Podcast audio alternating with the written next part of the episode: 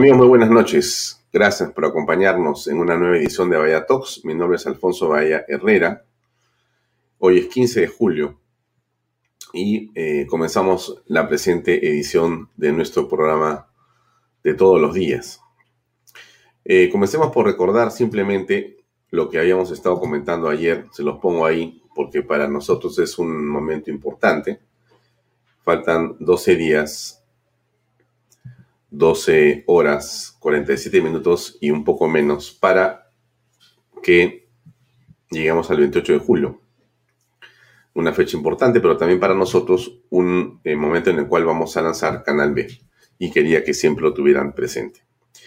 Bien, eh, antes de pasar a nuestra entrevista central el día de hoy, déjame poner este titular de Expreso, que de muchas maneras resume lo que más allá de los aspectos meramente políticos, estamos viendo los peruanos en todo el país.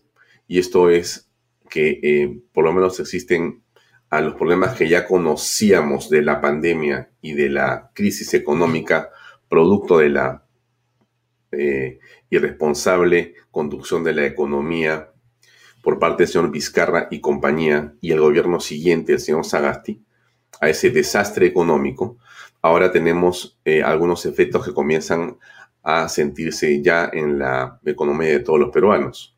Ustedes ven ahí que los precios de los combustibles, el GLP, el aceite y productos de primera necesidad han comenzado a subir de una manera astronómica. Cualquiera que va al mercado de día va a ver que el aceite está 10, 20, 30, 40 o 50% más allá o más arriba del precio y el GLP el que consigue porque no, no se encuentra eh, ni siquiera en la ciudad de Lima. Hay una incertidumbre política que también, eh, por cierto, influye en el alza del dólar, el incremento de los precios de todos los eh, insumos y alimentos básicos y, por cierto, se produce una especulación. Este es un hecho muy delicado. El diario Gestión, el día de hoy, eh, nos muestra un titular que sin duda preocupa a todos. La demanda de dólares de personas y empresas se ha cuadruplicado. Se ha cuadruplicado. Em, pero mucho de esta cantidad de dinero ha sido en los últimos dos meses. O sea, ya en este momento, para el mes de julio, ya se ha este, demandado lo mismo que todo el año pasado. En los últimos tres meses, las compras pasaron de apenas 2.000 a casi 8.000 millones de dólares de compra de esta moneda extranjera. El efecto Castillo es devastador, devastador en la economía. Eh, y esto hay que mencionarlo porque nos parece importante eh, para todos los efectos de cualquier análisis, ¿no? Estamos viviendo eh, una situación de mucha preocupación y el tema económico para todos los peruanos es central.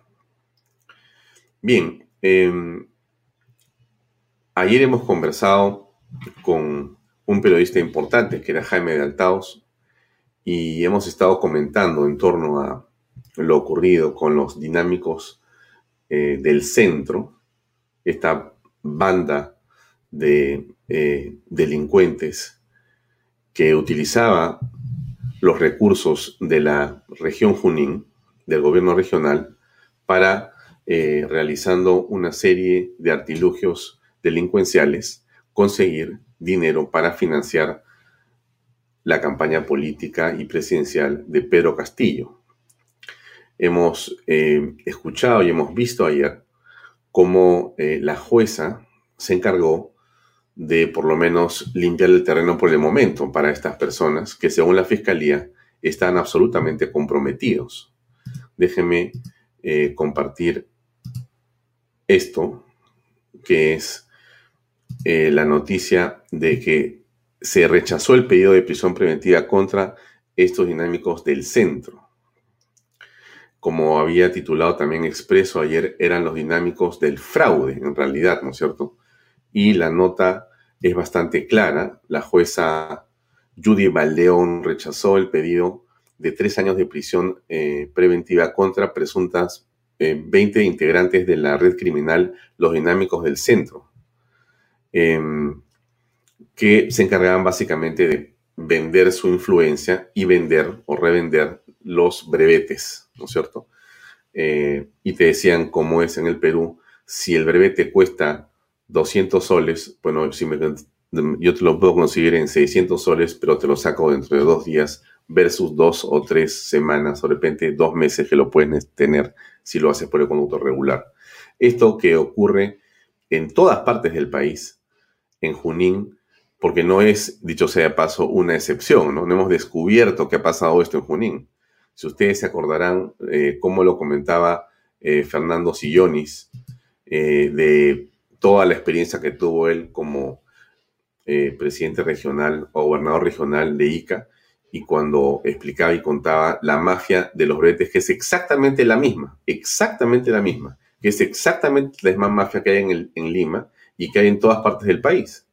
Los brevetes es una manera de ingresar dinero de manera eh, delincuencial a las arcas de, los, de las mafias de una manera eh, impresionante. Eso ya está ocurriendo en el país hace rato.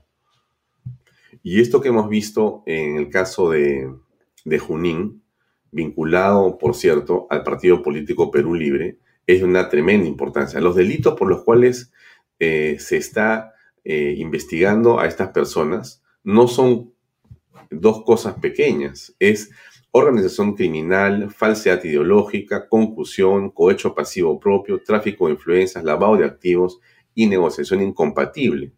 Se ha pedido 36 meses de prisión preventiva para 20 de estas personas y la jueza Judy Valdeón, una jueza de Junín que va de Lima, una jueza que me dicen, voy a comprobar si es así, pero lo dejo ahí porque lo vi en la mañana en una información, pero hay que revisar si es o no una jueza también, digamos, con poca experiencia.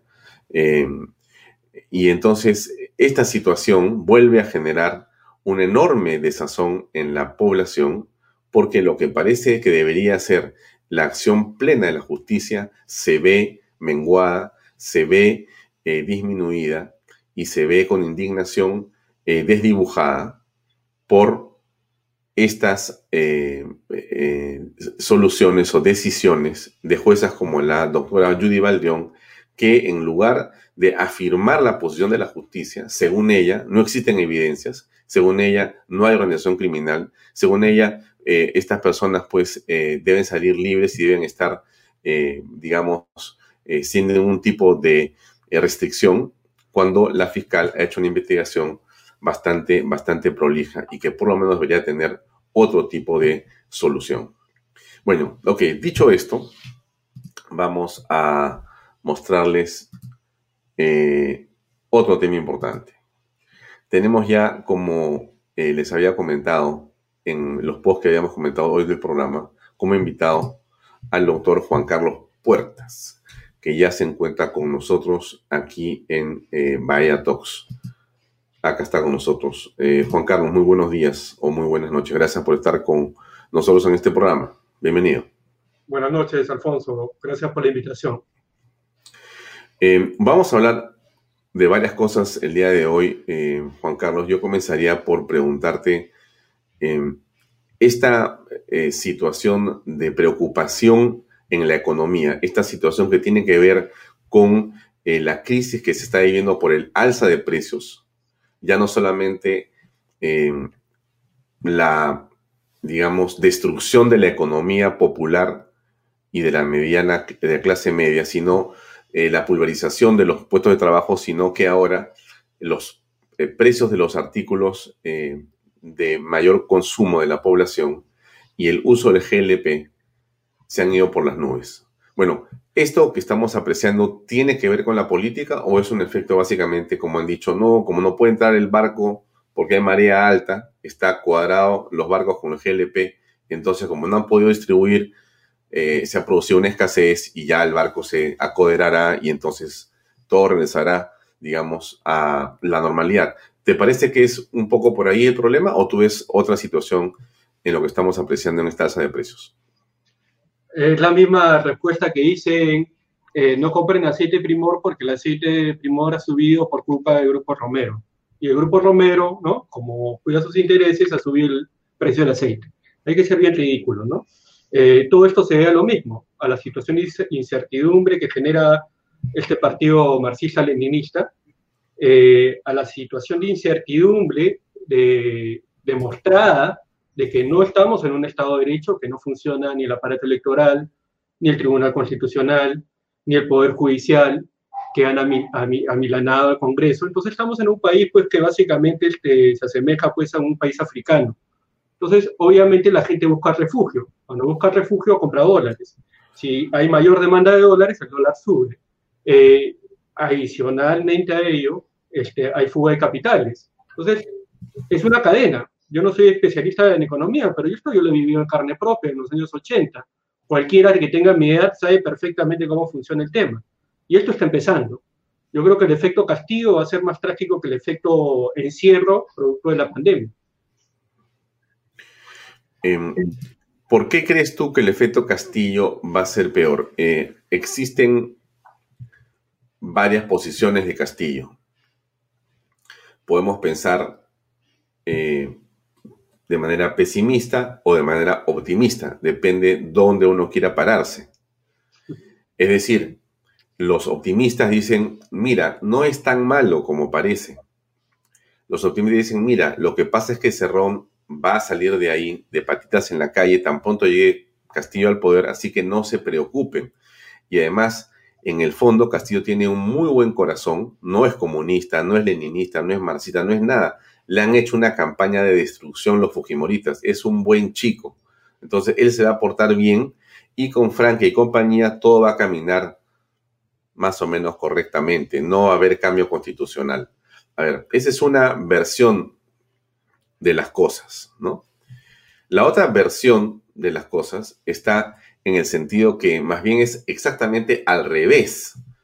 Todavía aparece una dualidad, pero cada día, ya no sé cómo ver esto, pero cada día las evidencias nos hacen creer de que aquí hay una dirección inequívoca que se va directamente contra la Carta Magna y contra la democracia y la libertad en el Perú y no hay forma que lo puedas evitar porque eso es lo que él ha dicho que va a hacer. O sea, no es que te están sorprendiendo. O sea, te lo dije, lo escribí, lo comenté, lo repetí, lo recontrarrepetí y así tú me has elegido. Entonces, aquí va lo que tú has votado. ¿Cuál es, digamos, eh, tu visión de las cosas, eh, Juan Carlos Portas? En principio yo creo que el inicio de tu análisis está equivocado. Si seguimos viendo la política por fulanito, por la persona tal, por la persona A, por la persona B. En principio las personas creen que el que va a gobernar es el, señor que se llama Pedro Castillo. Pedro Castillo no puede articular dos ideas seguidas, al igual que Vizcarra, ¿no? que todo el mundo lo, lo pone ahora como el gran Maquiavelo, este, creen que era un genio, ¿no? un tirano. Eh, yo veo acá una situación de continuismo lo que ha pasado y lo que creo que está pasando con la aparición de grupos más radicales, pero que al final pretenden lo mismo, ¿no? Eh, es una, situación de eh, lavada de cara, ¿no? Eh, que casualmente, qué casual que hace poco salía Sagasti, continuación de, de, de Lagarto o Vizcarra, continuación de todo este progresismo que vimos desde hace 10 años. Eh, en una teleconferencia pública, el presidente hablando con, con Velarde, prometiendo pues que no, no va a pasar nada, que todo, que todo va a seguir bien, que las proyecciones económicas son buenas. Eh, lo que yo veo es que eh, hay una diferencia entre lo que la gente llama los caviares de izquierda frente a lo de izquierda radical, hay una diferencia básicamente de intensidad. Y yo no, lo más probable es que convivan, ¿no? Eh, ayer han salido sueltos del Poder Judicial. ¿Quién tiene el Poder Judicial? ¿Quién tiene la Fiscalía? ¿Quién tiene el poder electoral que nos han hecho presidentes? Eh, por algo nos han hecho presidentes. Eh, ¿Qué buscan ellos finalmente? ¿No? Más allá de perpetuarse, atornillarse en el poder bueno, Cerrón está condenado por corrupción, ¿no? Qué bueno que ahora tenga control, pues, de todo el presupuesto de la nación. Eh, ¿Y qué hacen los caviares? ¿No? Están 10 años ahí cobrando también de nuestro presupuesto de la nación. Hay tantas diferencias, los dos no aplican lo mismo, pueblos indígenas, o sea, eh, todo este discurso de derecho humanista, reivindicatorio de derechos, que básicamente es una venta para las masas y, y eventualmente generar una narrativa. Yo no veo, no, no veo este, dos escenarios diferentes, yo veo una línea de continuismo que puede acentuarse o no puede acentuarse. Pero esa figura, esa fábula de que están peleados, de que Cerrón no va a aparecer, de que Castillo es inmaculado, yo creo que ni el Castillo ni Cerrón van a gobernar, ¿no? Acá, acá gobierna todo, todo un aparato, ¿no? Que se ha mantenido durante 10 años.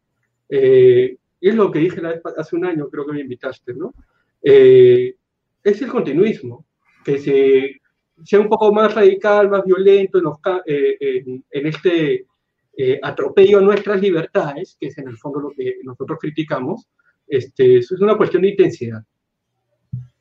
O sea que estamos, PPK era Humala 2, Vizcarra era Humala 3, Sagasti es Humala 4, Castillo si llega va a ser Humala 5. Me refiero por la, digamos, eh, incapacidad para poder gestionar el Estado de una manera eficiente, ¿no? Ahora, eh, regresemos un poco eh, y por un segundo a la coyuntura electoral. Es decir, estamos en una situación en la que una parte grande, por no decir la mitad exacta de la población, quizá más personas, piensan, sienten de que la elección en la segunda vuelta no ha sido ni transparente y que la palabra fraude es la mejor manera de definir lo que ha ocurrido. Es decir, eh, vamos aparentemente en los próximos días, si el Jurado Nacional de Elecciones continúa eh, sin ver a los costados y sigue en su proceso como lo viene haciendo, va a declarar presidente a un señor que aparentemente no sabemos si ganó o no ganó en buena lid. ¿Cómo aprecias tú esa situación? ¿Es así? ¿Se puede esperar otra eh, solución? La gente está en la calle, la gente está marchando, la gente no está dispuesta a sentarse a esperar que el jurado haga lo que le da la gana. Porque no es lo que dice la ley. La ley dice, usted tiene que asegurar que la votación y que el resultado corresponda a la realidad. Entonces, ¿cómo aprecias tú lo que está ocurriendo? ¿O simplemente ya se perdió esta elección en términos de que ganó entonces Castillo, perdió Keiko y todos tranquilos, como dijo el doctor García Toma, tenemos que aceptar los resultados, como dijo aquí el, señor Jaime Altaos, bueno, si es que eso es lo que hace el JNE, pues tenemos que aceptar eso y seguir viendo otros escenarios. ¿Cómo lo aprecias tú? Eh, no me parece que lo que haya pasado en el Jurado Nacional de Elecciones en este proceso electoral eh, sea muy diferente a lo que ha pasado en 10 años. Eh, en realidad, al aparato coercitivo del Estado, y me refiero a, a todos los organismos que de alguna u otra forma ejercen función jurisdiccional, es evidentemente parcializado para su línea ideológica y para este grupete que se tornía en el poder. O ¿cuál es la diferencia de las barbaridades que ha dicho el Jurado Nacional de Elecciones diciendo, ok, parece que la firma es falsa, pero que lo vea la Fiscalía. Pero no pasa nada con las elecciones, ¿no? No pasa nada. Eh, ¿Cuál es la diferencia de eso con que eh, el Tribunal Constitucional interprete y cambie los votos de, un miembro del Tribunal Constitucional? ¿Cuál es la diferencia de, esa interpretación con eh, que un juez suplente de primera instancia invada los fueros del, del Congreso. En realidad, reitero, eh, ahorita no estamos en un Estado de Derecho para estar como, como plani, eh, planilleras, esas que, que lloran en, en, los velorios, este, para decir, oh, la ley dice esto y el GNE dijo esto, o la Constitución dice esto, el TCE dijo esto, y le dedicamos horas y horas, eh, y voy a citar a nuestro congresista electo Verde, Bermejo, para hablar pelotudeces democráticas. O sea, Perú no hay democracia. Por favor, no hay democracia hace años. Eh, no hay Estado de Derecho hace años. le llaman la judicialización de la política, pero eso ya lo hablamos hace años, Alfonso. ¿no? Lo bueno de todo esto, y para contestar tu pregunta, lo voy a decir de frente, que es un presidente ilegítimo, el producto de un fruto de un proceso inconstitucional, descarado. Un presidente ilegítimo ilegítimo y además producto de un proceso inconstitucional que ha violado todas las leyes. La única formalidad acá, apariencia, apariencia de, derecho, es que el que lo va a declarar es el que está designado para declararlo. Pero todo lo demás se ha ido, se ha ido por donde se van las cosas eh, inservibles. Eh, es un presidente ilegítimo y constitucional. Eh, el colectivo que yo represento, que es el colectivo Unidad, ha emitido un pronunciamiento. Nosotros consideramos que todo, eh, desde hace ya varios años, este, vivimos en una situación inconstitucional. en consecuencia, no podemos afirmar que estamos en un Estado de Derecho. Eh, no podemos afirmar pues, que es un presidente constitucionalmente válidamente elegido. En la, gente, la, calle la gente dice entonces este, insurgencia. Y entiendo que ellos están haciendo ejercicio de ese derecho. ¿Quiénes son ellos? Las personas que están en la calle, que han estado ayer, que están acapando. No, pero la gente que está en la calle en este momento está haciendo una protesta eh, según el derecho que todos tenemos para poder protestar lamentable como todos la violencia que se ha producido. Nadie quiere que haya violencia, pero más allá de ese hecho que esperamos sea aislado y que no se repita, el, derecho a continuar marchando es el de todos los peruanos, no es este, insurgencia, es un derecho constitucional, como la libertad de expresión. Bueno, la insurgencia también es un derecho constitucional, Alfonso. Sí, no, por supuesto, pero... Civil son derechos constitucionales. ¿Pero tú crees que ya estamos en una insurgencia? Yo creo que estas personas están hablando de insurgencia, están hablando de desobediencia civil eh, y están haciendo uso de sus derechos constitucionales. ¿Ya estamos en una desobediencia civil? Eh, eso es, depende, depende de cuántos, ¿no? Depende de cuántos. Eh, si hablamos en estricto de fría política, ¿no? De fría política, podemos hablar algunos eh, van a salir juristas a decir, no, no se han dado las condiciones para que haya un derecho de insurgencia. No, no se han dado las condiciones para que haya un derecho civil. ¿Por qué? Porque el señor sí ha sido válidamente elegido. ¿no? Eh, bueno, eso es una cuestión de interpretación y como ahora todo es interpretable, entonces yo respeto totalmente a las personas que digan, yo estoy ejerciendo mi derecho de insurgencia. Sobre todo en todo este proceso de eh, copamiento de instituciones de atornillamiento en las instituciones cuando tenemos un TC que ha vencido hace años y no dejan al Congreso, el mismo TC no dejó al Congreso elegir a su reemplazo, ahora el Poder Judicial no deja al Congreso elegir su reemplazo, entonces, ¿de qué, qué Estado de Derecho estamos hablando? Estamos hablando de un proceso electoral donde intervino el presidente, igual que intervino la vez pasada. En el sí, sí, sí, no, intervino el señor este Vizcarra, ¿y qué dijo el GNG? Su libertad de expresión, además es inmune como presidente. ¿De qué democracia estamos hablando?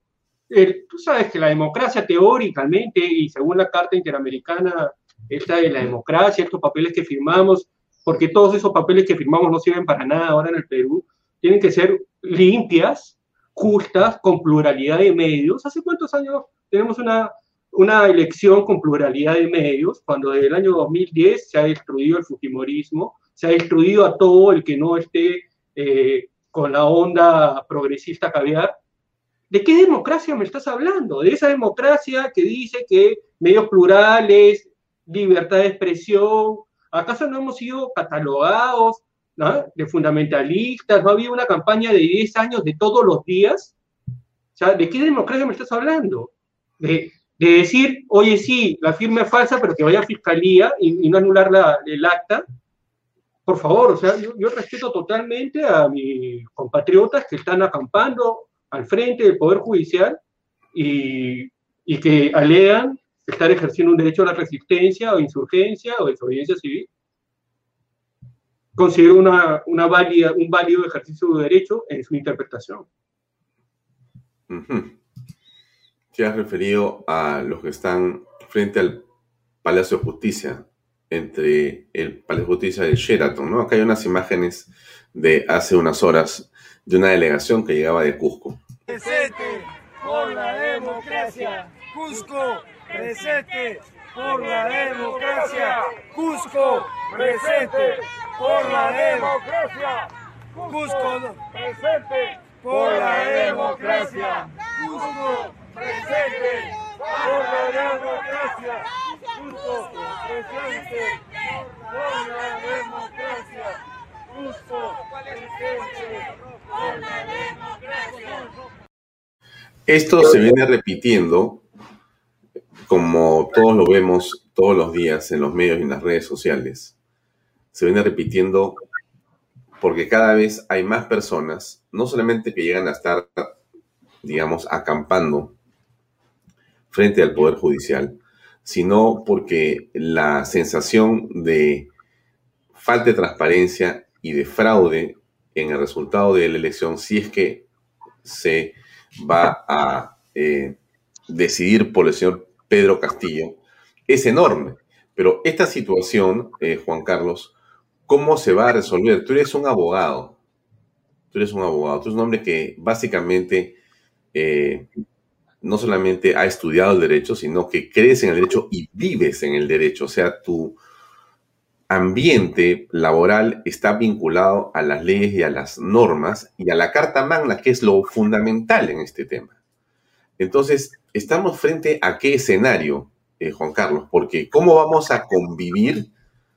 Déjame preguntártelo, con un presidente que es ilegítimo. O sea, o sea, una cosa que estés en desacuerdo con el presidente, una cosa que estés en desacuerdo, pero ya no es casi ilegítimo, es ilegal el presidente. Eh, Pancho Tudela y la autora Yaya nos han dicho, y muchas otras personas más, con lujo de detalle, los argumentos jurídicos para que se eh, eh, reconozca que la candidatura era ilegal. O sea, es nula, nula, de toda nulidad, como dice Francisco Tudela. No tiene por qué estar ahí. Ya, pero la fuerza de los hechos es la otra parte. Ya se dio, pues. O sea, bueno, ya. Entonces, bueno, pero tú eres un hombre de derecho. Entonces te pregunto, pues toda la gente que está mirando este programa dirá, bueno, pero estos son un par de sonsos, porque ¿de qué están discutiendo? Aquí va a ser puesto el señor Pedro Castillo y se acabó. ¿Qué derecho ni qué derecho? Hay que seguir para adelante. ¿Cuál es tu posición? ¿Qué crees tú? ¿Qué, qué le decimos a esa gente que está marchando? Sigamos marchando. ¿Hasta dónde y hasta cuándo? Bueno, en principio, eh, Alfonso, eh, permíteme corregirte, sí, soy abogado, soy una persona que vive el derecho, pero otra cosa muy diferente es que yo crea en el derecho. Eh, que yo crea en el derecho de los últimos 10 años, crea en las teorías que se están aplicando y enseñando en las facultades, es muy diferente. Y entiendo que esta entrevista, cuando me invitaste, era, era una entrevista política, ¿no? Porque si algo ha fracasado, es el derecho. ¿no? Si algo ha fracasado es el derecho. Entonces, hablemos mejor políticamente. Esta persona, porque finalmente la Carta Magna es una carta política, no, no solo jurídica. Eh, ¿Qué va a pasar? Efectivamente, tenemos que seguir resistiendo, tenemos que seguir marchando, tenemos que seguir dando insumos a la población para no aceptar una imposición tiránica, para no aceptar, además, eh, respaldo eh, totalmente las palabras y los argumentos de Francisco Tudela y las personas que has dicho, pero yo eh, le agrego algo más. Es inviable, según nuestro sistema, que se supone que es una democracia liberal de balance de poderes, de respeto a los derechos del hombre, es, es un absurdo, una contradicción en inicio, eh, permitir la participación de un partido marxista-leninista. Un partido marxista-leninista que por definición doctrinaria eh, se borra de un plumazo todos los derechos fundamentales. En consecuencia, ese partido, más allá de que no tuviera la plancha, más allá de todos los temas administrativos que seguramente lo han puesto brillantemente el doctor Tudela y la señorita Yaya, este, no cumple con los requisitos del artículo primero y segundo de la Ley Orgánica de Elecciones. Es decir, los partidos están para garantizar también la vigencia del sistema democrático y los derechos humanos. Y según el electo congresista Bermejo, eh, son pelotudeces democráticas. Bueno, pero no solo según él, según el propio Marx, según el propio Lenin. Entonces, jamás debió permitirse la inscripción en el ROP de este partido. Entonces, si tú me preguntas a mí, honestamente, o sea, yo no te voy a contestar como, como, un creyente del derecho, de qué derecho me estás hablando. Yo te voy a, contestar políticamente. Este, eh, más allá de los resultados, si eh, estamos defendiendo un modelo, y no me refiero a modelo económico que habla esta de los liberales economicistas, me refiero al derecho de respeto de los derechos del hombre, de su dignidad. No puede permitirse eh, la participación y la irrupción en política de un partido que se dice revolucionario y marxista-leninista. Ese es un mal intrínseco. Es como decir, oye, ven a mi juego democrático y de derechos, sabiendo que tu ideario y que tú lo que buscas es todo lo contrario, es destruir esa república. Es un absurdo. Esa es mi respuesta, esa es la respuesta que yo te podría dar. es nulo por el solo ideario. No debió entrar en el rock. No debió entrar en el rock. Y sí, hay que alentar, yo creo, hay que dar insumos a, a estas personas, ¿no? Para que se mantenga esta, este reclamo en las calles, hay que colaborar con ellos. ¿Por qué? Porque pelear contra la dictadura comunista, marxista, leninista, revolucionaria, es ahora o es en 60 años, como esta gente en Cuba. Es ahora o es en 22 años, como la gente de Venezuela, que sale caminando en su país. O sea, si hablamos de política fría, ¿qué estás esperando? ¿Vas a utilizar el derecho en un Estado donde no hay derecho? Si algo ha servido, y mira, porque en todo lo malo hay algo bueno, si algo ha servido en este proceso electoral es que tenemos las caras. Todo el mundo se ha quitado las caretas. ¿Quiénes son los totalitarios? ¿Quiénes son los que quieren imponerse, eh, atacar nuestras libertades? Y lo han ido haciendo de a poco, claro. Mientras no me tocaba mi libertad, ¿qué importa? No hay problemas, ¿no? Pero ya la rana está hervida. ¿no? La rana está hervida. Se han quitado las caretas. Ahí está el Poder Judicial sacando un comunicado de hay que respetar los resultados. Está el Ministerio Público invadiendo los fueros del Congreso y también sacando hay que acatar los resultados. El presidente de la República, si una elección limpia, hay que acatar los resultados. Bueno, todos esos, todos esos ya tienen nombre y apellido. Entonces, eh, estaba viendo, y y dicho sea de paso, yo respeto muchísimo. De hecho, de hecho voté por él en primera vuelta y, lo sigo respetando. Y su programa y su visión política, este, el Partido de Renovación Popular, sus 50, su shock legislativo. ¿Qué quiere decir? Ellos tienen en su mente que, en cinco años van a haber elecciones, que van a poder legislar como ellos quieran, cuando el presidente puede hacer lo que le da la gana gracias a este tribunal eh, paupérrimo constitucional y el tibio presidente, que en esa oportunidad era Ernesto Blume, dio carta blanca para plantear este, cuestiones de confianza sobre temas legislativos, que era potestad exclusiva y excluyente del Congreso, ¿van a poder gobernar? ¿Qué, qué, qué ley vas a presentar? Al contrario, ahorita lo que tendrías que estar haciendo, eh, porque es fácil criticar, ¿no? Entonces trato siempre de venir con yo con una propuesta. Ahorita es una pelea encarnizada por tener, por ejemplo, la mayoría en el Congreso. Necesitas 66 eh, votos. 66, 65, sí, 66 votos. Y está complicado, ¿no? Eh, está complicado. Necesitas ganar esa mesa, eh, esa mesa directiva. Y ese es como primer paso.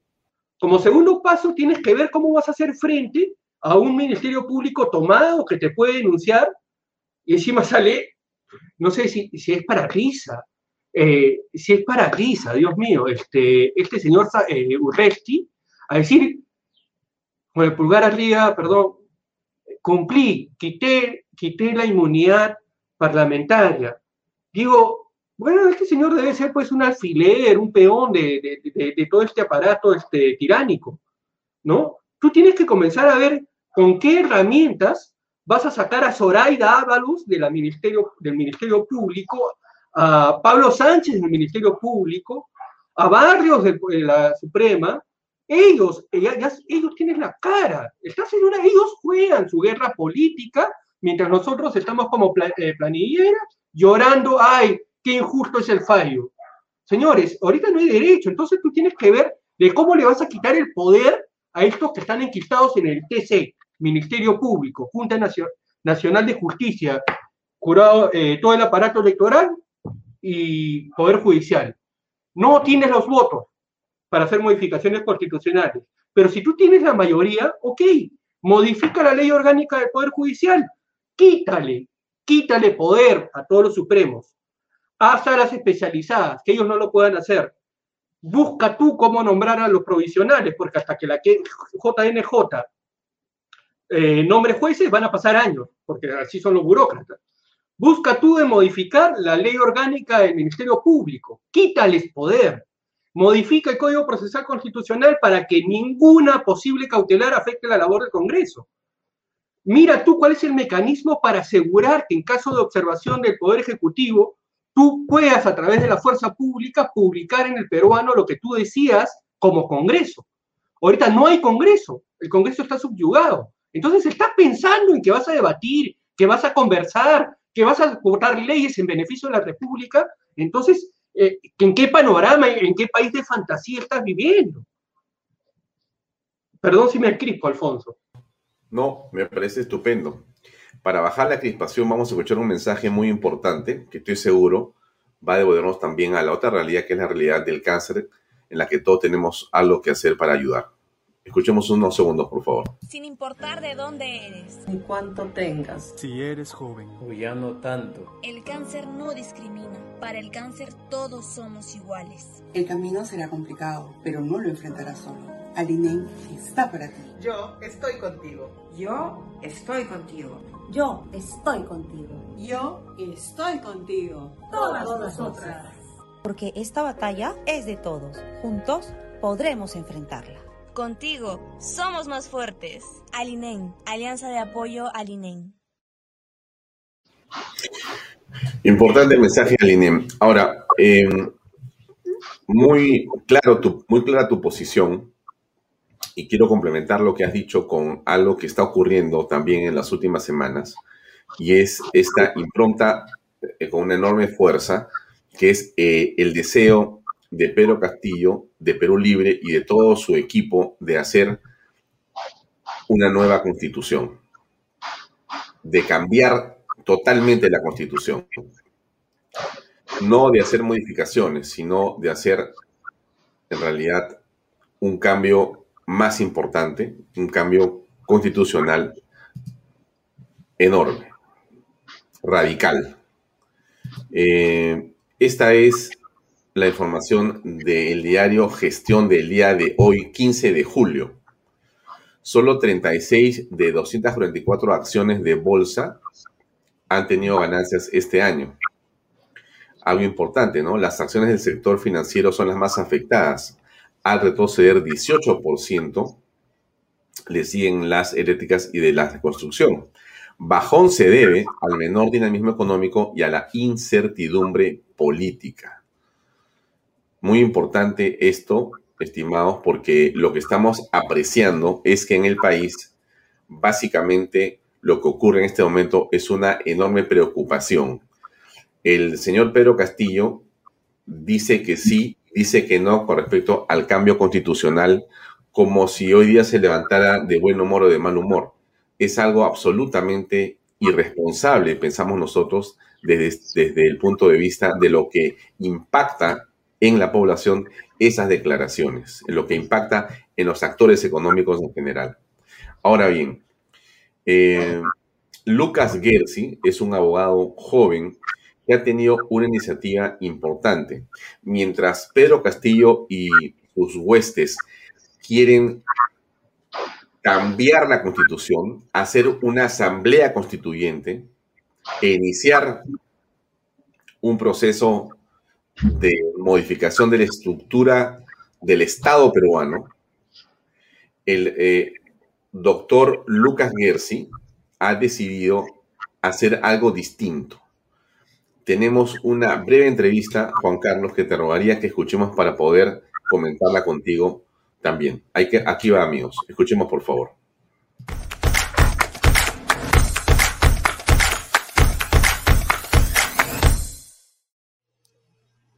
Bien, hace unas horas el OMPE ha emitido una resolución y Lucas queremos preguntarte qué significa. Quiero compartirla con todos en la pantalla. Quiero leer dos pequeñas partes y nos comentas tú qué se va a hacer a continuación. Esta es la resolución subgerencial número 000-405-2021 eh, y dicen considerando lo siguiente, que en fecha 6 de julio del 2021, el ciudadano Lucas Daniel Gersi Murillo, o sea, tú, en calidad de promotor, solicitas la expedición de formatos para la recolección de firmas de adherentes kit electoral para el ejercicio de los derechos de participación y control ciudadanos previstos en la ley número 26.300, a fin de promover una iniciativa legislativa de reforma constitucional con denominación dos puntos. Proyecto de ley de reforma constitucional que modifica el artículo 206 de la Constitución Política del Perú, a fin de prohibir, a fin de prohibir expresamente la reforma total de la Constitución a través de una asamblea constituyente. Y al final, en el segundo documento que tenemos aquí, que se resuelve, declarar procedente la solicitud de expedición de formatos para la recolección de firmas de adherentes kit electoral para ejercicio de los derechos previstos en la ley número tanto, presentada por el ciudadano Lucas Daniel Gersi Murillo. Bien, amigos, estamos con el ciudadano Lucas Daniel Gersi Murillo. A ver, ciudadano, cuéntanos qué significa esto y en qué estás. Con todo gusto, estimado Alfonso. Eh, nosotros el 6 de junio presentamos una iniciativa ciudadana a la OMPE, que básicamente es un proyecto de ley de reforma constitucional que va a ser impulsado con firmas de los ciudadanos la OMPE ha declarado procedente nuestro pedido y esto significa que hoy día, en unas horas, voy a ir con algunas personas que trabajan conmigo a la OMPE a recoger el kit electoral. Nosotros vamos a reproducir en una imprenta un modelo de planillón que la OMPE nos va a entregar y una vez que hayamos hecho eso, ya vamos a poder comenzar muy pronto con la recolección de firmas en diferentes puntos del país. Para mí es importante contarles un poco en qué consiste este proyecto y cómo se va a tramitar también este proyecto. No es un referéndum directo, tal cosa no existe en el Perú para cambiar la constitución. Lo que nosotros estamos planteando es un proyecto de ley para modificar el artículo 206 de la constitución, de manera tal que se señale de manera expresa que la constitución solo puede ser reformada por el Congreso de la República a través del procedimiento detallado en la propia constitución y no a través de una asamblea constituyente.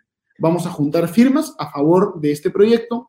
Una vez que se obtengan la mayor cantidad de firmas que nosotros podamos recabar, el mínimo es solamente el 0.3% del padrón electoral, alrededor de 80.000 firmas, pero nosotros esperamos obtener 2 o 3 millones de firmas. Una vez que terminemos de juntar las firmas, este expediente ingresa al Jurado Nacional de Elecciones, que a su vez lo remite a la OMPE, a la RENIEC, perdón, para que la RENIEC verifique las firmas y luego el expediente ingresa al Congreso de la República para su debate y su trámite correspondiente. Si el Congreso de la República lo aprueba en una primera votación con mayoría calificada, recién allí podría eventualmente este proyecto de ley devenir en un referéndum. Y básicamente lo que nos motiva es la convicción democrática que una asamblea constituyente es una amenaza para el Estado de Derecho en el Perú, porque plantea un poder ilimitado, porque nos están planteando una fórmula corporativista, donde una buena parte de los constituyentes no van a ser electos por los peruanos, sino por entidades electas, escogidas prácticamente a dedo, de manera selectiva, por el poder político. Hay muchas razones para oponerse a la Asamblea Constituyente y estoy seguro que los peruanos demócratas vamos a llevar a cabo una cruzada nacional en defensa del Estado de Derecho. ¿No? ¿Esta mayoría calificada son 87 congresistas? Eh, entiendo que sí, entiendo que sí. Ahora, eh, alguien, te puede, alguien te puede decir, Lucas, que tu iniciativa, siendo muy importante, puede resultar de una candorosidad o de una inocencia enorme porque estás sometiendo una iniciativa de esta naturaleza a OMPE, que en opinión de una importante cantidad de ciudadanos, no ha jugado de una manera correcta o profesional o como debería en este proceso que ha concluido. No sé, hay dudas con respecto a su proceder, hay denuncias penales con relación a sus máximos representantes. ¿Qué piensas al respecto? Seguramente hay dudas muy legítimas, varias de las cuales yo comparto, pero la participación de la OMPE en este proceso termina eh, hoy día. Lo único que hace OMPE es autorizar la entrega de los planillones porque es el derecho de todos los ciudadanos impulsar proyectos de iniciativa legislativa. Entonces, OMPE entrega el kit electoral y después de eso, OMPE ya no juega absolutamente ningún rol en este proceso.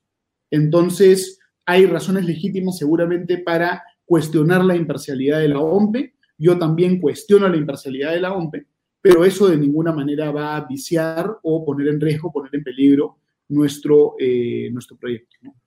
De ninguna vas manera. A llevar, vas a llevar a cabo, por lo tanto, eh, Lucas, vas a llevar a cabo una campaña nacional. Vas a estar recorriendo el país entero con gente que te va a ayudar para poder recabar estas firmas. ¿Es así?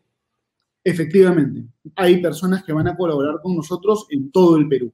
Ya se han acercado personas en Cajamarca, en Arequipa, en Piura, en La Libertad, en Puno, prácticamente todo, en todas las regiones del Perú van a haber personas recolectando firmas. La idea, Alfonso, es plantear una defensa activa, vigorosa de la defensa del ordenamiento constitucional. En el siglo XXI en América Latina, la Asamblea Constituyente se convierte en una excusa para concentrar el poder y desmantelar las instituciones democráticas. La Asamblea Constituyente, ¿qué cosa podría hacer? Podría suspender las elecciones regionales y municipales, podría intervenir el Poder Judicial, podría intervenir el Ministerio Público. Además, no va a ser una Asamblea Constituyente democrática, sino que van a haber representantes electos a dedo, porque va a participar organismos de la sociedad civil, grupos de interés, pero no todos, porque no se puede todo, sino de manera selectiva, a favor de la gente que va a respaldar la posición de Perú Libre. Entonces, la Asamblea Constituyente es una amenaza muy grande y no podemos defendernos de manera pasiva, ocupando la tercera o la cuarta línea de batalla, simplemente diciendo que es inconstitucional. Tenemos que pasar a un poco al ataque, ser proactivos, ocupar la primera línea de defensa, eh, movilizando a los peruanos demócratas a fin de que se apruebe una iniciativa legislativa de este tipo. Bien, Lucas, gracias por la comunicación. Eh, bueno, las noticias en relación a esta iniciativa, tienes Canal B y Vaya Talks para poder comentarlas y comunicarlas cuando quieras. Gracias por, tu, por tus palabras, muy amable. Muchas gracias, Alfonso, y ojalá posteriormente podamos hablar eh, más acerca de esto. Encantado de estar contigo. Muchas gracias. Gracias. Buenas noches.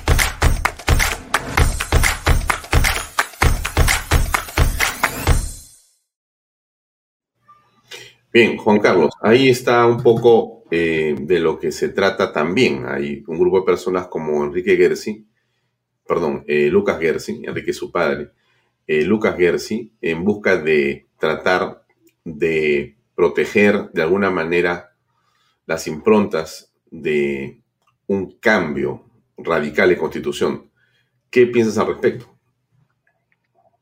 En, principio, este, yo rescato toda, como él dice, como dice el doctor Lucas Gersi, y, saludo y felicito toda iniciativa proactiva, ¿no? Proactiva. Ahora, de lo que entiendo, lo que él ha dicho es que él busca una iniciativa legislativa eh, por iniciativa popular, ¿no? Porque hay dos formas de participación en la ley de participación ciudadana. Una es para proponer este, eh, reformas, ¿no? como la que le está proponiendo, y la otra es el referéndum directo. Cuando me habla de dos millones de firmas, eh, entiendo que él quiere ir al referéndum directo. Y en ese caso es el, mismo ente electoral el que convoca el referéndum. ¿no? Eh, y, y, vamos, va a caer en manos del mismo, del mismo aparato electoral. en todo caso, este, es una buena iniciativa nos da insumos eh, mediáticos, insumos para narrativas, eh, pero por el otro lado, los otros van a hacer lo mismo, como tú decías, ¿no? También están juntando firmas, de hecho, ellos también este, están revisando los kits que se han vendido en, la OMPE, y ellos también eh, van por el referéndum directo, ¿no? El referéndum, Lucas Gersi dice que no hay referéndum directo. El tema es que el fallo del 014 del 2002 del Tribunal Constitucional no es muy claro y abre la posibilidad de hacer una modificación, perdón, una constitución nueva con la Asamblea Constituyente y el kit que ha comprado este señor de Perú Libre, de Trinidad, no sé qué, eh, claramente establece elaborar una nueva constitución a través de una Asamblea Constituyente. Y este fallo del Tribunal Constitucional del 2002 dice que sí es una forma válida para eh, hacer una nueva constitución. Entonces vamos a correr con dos proyectos. Eh, otro, algún abogado va a salir y va a decir, sí, pero si se aprueba la primera, que esperemos, si es la de, me imagino que sea la del doctor Gersi, eh, no se puede modificar en dos años, claro, salvo que haya otro referéndum en contra. Y lo que está haciendo Perú Libre es precisamente otro referéndum en contra. Entonces acá, eh, saludo la iniciativa, eh, lamento decir que no soy muy optimista con el resultado final jurídico eh, que se pueda obtener, eh, salvo que Perú Libre no llegue a las firmas y Lucas Gersi sí llega a la firma, ¿no? Eh, en principio. Pero no quería dejar sin responder la pregunta que me hiciste antes de pasar el segmento del doctor Gersi, de lo que genera esta asamblea constituyente. Ojo que la asamblea constituyente que plantea Perú Libre no es una asamblea constituyente de un ciudadano, un voto, como cualquier sistema democrático normal eh, plantea, ¿no? De frente, ya comenzamos a ver, bueno, ya lo vemos hace años, ¿no? Eh, es una vez más eh, una clara muestra de, de, lo totalitario y antidemocrático que es Perú Libre. Ellos dicen que va a estar formada una parte por la población en general, pero otra por las venas vivas, asociaciones vivas del Perú. En otras palabras, va a llamar a los que les conviene para que participen en la Asamblea Constituyente. Entonces, cuando tú votes, imagínate que la mitad fueron elegidos por toda la población. La otra mitad son los gremios que eligió Perú Libre. ¿Me sigue? Así, así, democrático es Perú Libre. Es como si yo te dijera, hagamos una asamblea constituyente. Bueno, entonces yo llamo a, mi amigo Alfonso Baella, ¿no? Este, a todos mis amigos católicos, a, todos mis amigos conservadores, ¿no? Entonces yo ahora, y tengo la mitad de la, de la asamblea. ¿Qué constitución va a salir? La constitución a mi medida, al sastre. ¿No? Eso es lo que está haciendo Perú Libre, eso es lo que propone Perú Libre. Eso no es democracia, pues. eso es tiranía. Pero como en el Perú no hay un Estado de Derecho, todo se viste de palabrería jurídica, palabrería constitucional. Y luego estamos llorando y le dedicamos horas y un programa diciendo que el artículo tal dice eso, que se ido a interpretar de esta manera. No. Además, además, si hay alguna controversia sobre todo este tema y el tole que puede pasar con las firmas, ¿quién lo va a decir? ¿El TC? Otra cosa importante, con todas las modificaciones que he perfilado, porque hay que meterle cerebro, tiempo, estudiarlo, que yo les recomiendo que estudien así, lo vean así, como una guerra política a los partidos más afines a los que están a favor de la libertad y detestan la tiranía, este, hay que ver de derogar esta norma que, que, que perpetuó en el cargo a, a, los miembros del TC y que se vayan. ¿no? Ahora, si se va a ir el TC, ¿quién va a decir? Hay que modificar el, el Código Procesal Constitucional para que nadie me pare eh, eh, con un amparo. Entonces, hay, que, hay, hay muchas cosas que se pueden hacer una mayoría calificada. Pero si estamos pensando en mi mesa multipartidaria, mi proyecto de ley para pensar en el 26, señores, no va a haber 26, sino asumo que estoy en una guerra política, en un inicio de una tiranía. Y por si acaso, estamos acá el frente externo, más allá de los pronunciamientos que ayudan, no nos va a ayudar. No, si no, miremos Venezuela. ¿Quién explota la fuente del Orinoco de Venezuela? Empresas canadienses, americanas, a ver, acá tengo toda la lista, chinas, noruegas, francesas. Claro, a ellos les va un comino, les va un comino. Nosotros somos Sudamérica, nosotros somos un país para sacar plata. Este es un asunto de peruanos, obviamente valen los esfuerzos como el de Vox, como Iberósfera. Sí, son importantes los pronunciamientos internacionales. Este, pero acá tenemos que, que también nosotros ponerle nuestra parte y asumir que estamos en una guerra política ante una tiranía, ante una tiranía que ya está, que se vende con palabras dulces, que se vende con el discurso de derechos humanos. Y el último derecho es el derecho a Internet, que la brillante Verónica Mendoza acaba de proponer. Juan Carlos, ayer hubo eh, una movilización de miles de personas pacíficamente y se produjeron una serie de enfrentamientos en ciertas partes de la ciudad con la Policía Nacional. producto de esto, han habido personas heridas. Eh, quiero pasar unos segundos de un reporte de Canal 2. Vamos a ver las imágenes del momento en que es atacada parte de su comitiva. Él está en un automóvil, la parte de adelante también. Se observa, todos arbustos, no nos permiten apreciar la toma completa, pero hay una camioneta de seguridad, el, que la ven al lado izquierdo con esta circulina y al lado derecho, hacia donde está el círculo rojo, el vehículo de... Eso es lo que se informó ayer por parte de la prensa. Hubo otras reacciones.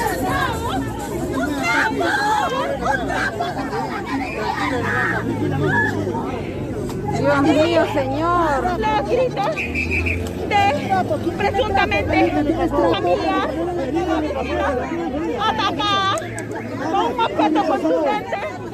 Con machete, con machete le han dado al pobre hombre.